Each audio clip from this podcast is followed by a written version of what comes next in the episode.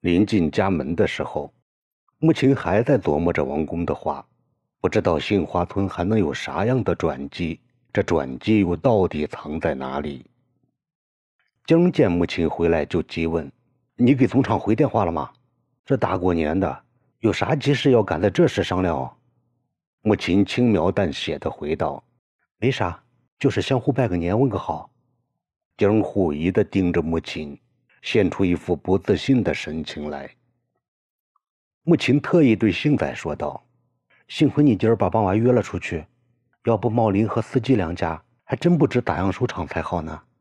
你把尸体摆平了吗？咋摆平的？”幸仔笑道：“没啥，就是跟帮娃讲了讲道理，叫他今后不准再找冬至的茬口了。他也满口答应了，俩人没事了呀。”景又狐疑的盯看着幸仔，问道。真就这么简单吗？我不信呐。幸仔也笑着回道：“信不信由你。过些日子要是棒娃还跟冬至过不去，再打了他，你今后就喊我宋大锤还不行吗？”他的话引来了一家人的哄笑。钟原本也想这样追问幸仔的，因为江先自己讨了个没趣，他便狡猾的闭上了嘴巴。不过他的眼贼尖。早瞥见了幸仔脖颈子上有道抓痕，明显是被硬物拉出了细细的一道，还有少许的血汁儿印在上面。他不急着追问，等没人时再审问也不迟。这桌年夜饭因了幸仔的回家过年和怀玉今夜的打闹，变得欢快热闹。席间，幸仔又是敬烟又是敬酒。自己也是大口的喝酒，大口的吃菜，气氛异常热烈。钟也不甘落后，逞能的敬烟敬酒，还把进宫的矛头对准了晶和幸仔，说：“你俩在家也不容易，既要护持着家，还要把持着外面，应该多受受敬的。”晶和幸仔也不推辞，只要钟喝下多少酒，俩人便跟上多少，一点不多喝。更不少喝，岂不知晶的酒量大，幸仔的酒量更大，没把俩人灌了，反倒把钟自己灌得左右乱晃悠，说出的腔调里透出一股子酒意。茂生就疼爱的拦阻钟，不准他再喝，说夜里还要到屋后酸枣爷家陪着守夜呢。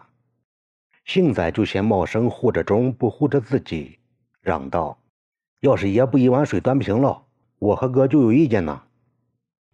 母亲看着爷几个斗嘴耍笑，跟叶儿都不拦阻，任凭他们笑闹去。经过一阵子的忙乱，刚刚还心沉气闷的他，多少轻松了一些。不管有多少愁苦，等过完了年再说。一年之中难得有个合家团聚的时候。母亲懂得怎样去珍惜。酒都饭饱了，电视里的春节联欢晚会也开始了。钟知道酸枣家至今还没有安上电视，就起了歪心眼子。他说：“哥，你先去陪陪酸枣爷吧，过会儿我再和星仔去替你，行吧？”晶知道他俩人想赖在家里看电视里的开场的几段好节目。这几年的每年大年三十晚上，电视里都直播春节联欢晚会，基本上都是开头的节目好，越到后来节目越差，总有不少人兴致勃勃地赶着看节目，看不到一半便都昏昏沉沉地睡倒了。晶不太愿意，说道：“不行，你俩先去，过一会儿我再去替你俩。我能熬夜，你俩贪睡熬不得呢。”幸仔回道：“我俩能行呢？你回家晚了，怀孕要闹的。”钟一边朝门外推着经，一边说道：“二比一，少数服从多数，咱就按年龄从大到小排，你先打头阵。”经不好意思再跟俩人争看电视，便恋恋不舍地离去了。才看了不到一半节目，茂生和母亲就上床睡了。钟和幸仔也是看得由热情高涨步入了索然无味的阶段，眼皮有些沉沉的，都起了睡意。幸仔伸伸懒腰，打着呵欠道：“咱得到屋后去把经替回来，再去晚了，江恩明又要找咱茬呢。钟使劲晃晃脑袋，跟着起身出了院子。屋外的空气清寒似水，漆黑的夜幕如一只灶台旁的风箱，总有冷硬的风声在奔跑笑闹着。村子深处时不时的传来零星的鞭炮炸响声，随之又传来一两声娃子的叫嚷声。在清寒的街面上时起时伏，这边刚刚落下，那边又接踵隐隐升起，最后，鞭炮声和叫嚷声又悉数散落进松散的院落间和黑黢黢的丛林里，难觅踪迹。空气里荡漾着好闻的硝烟气味，随夜风的游荡，忽而浓了，又忽而淡了，浓时若浓茶。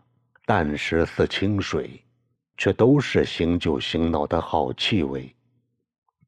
也是这清寒的空气和这空气里的硝烟气味，把中昏沉的大脑激醒了，想起下午棒娃家门口的闹场和杏仔脖子上的刮痕，他就追问杏仔是怎样把棒娃给摆平的。起初杏仔不说，想搪塞着糊弄过去，钟不依不饶，说。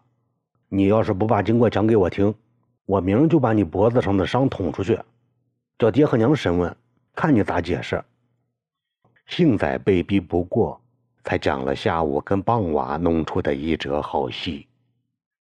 今天下午，棒娃下意识地跟着幸仔到了村外杏林里，他还纳闷地问道：“幸仔，到底有啥大事要商量哦？咋把我领到这儿？前不着村后不着店的？”幸仔笑盈盈地回道：“没啥大事，就是为了冬至的事。我看你俩就算了吧，不就是一顿酒钱吗？”棒娃把头摇得跟拨浪鼓似的，连声说道：“不行，那可不行，是他先应承的，怎能怪我呢？”幸仔说：“既是这样，你说吧，画个道出来，怎样把你俩的事摆平了，你才死心啊？”棒娃瞪大了眼睛问道：“咋？”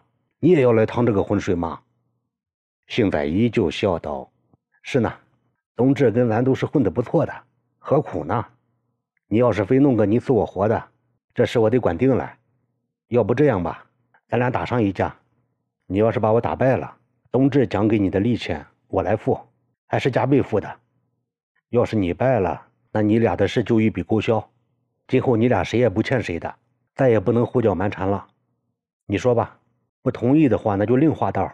我幸仔奉陪到底。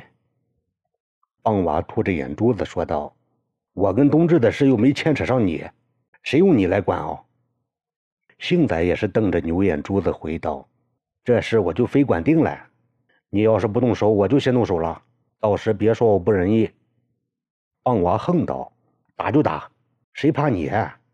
咱可讲定了，你败了可要付给我双倍的利钱呢。”幸仔追道：“要是你败了，可得说话算数；要是不算数，我可不依你。”说罢，俩人就真动起了手。论身体条件，棒娃长得背宽腰圆，就跟场院里的石轱辘一样。幸仔应该不是棒娃的对手。但是，棒娃不会摔跤，被幸仔几个腾挪便趴下了几次。棒娃越发不服气，发着狠劲儿的想把幸仔压在身子下。幸仔像活泥鳅一般，就是抓不到棒娃的手里。直到棒娃张口喘气的跌坐在地上，再也起不来身子时，俩人的逞能争斗才算宣告结束。棒娃有些敬畏的问幸仔：“咋？你是会武吗？要不咋就摔不倒你呢？”幸仔也是气喘吁吁的回道：“这你就甭管了，讲好的话不准再做回去啊。”棒娃就是有这个好处，讲信语，吐出的唾沫落地成坑，自己说出的话从来都认账。他恨恨的道：“我棒娃男子汉大丈夫，啥时混来账了？便宜冬至这小子了，两清了。”钟也是吃惊的问幸仔：“咋？你还真会功夫？”啥是学的？教教我嘛！幸仔就笑，也不说教，也不说不教，就是不吱声。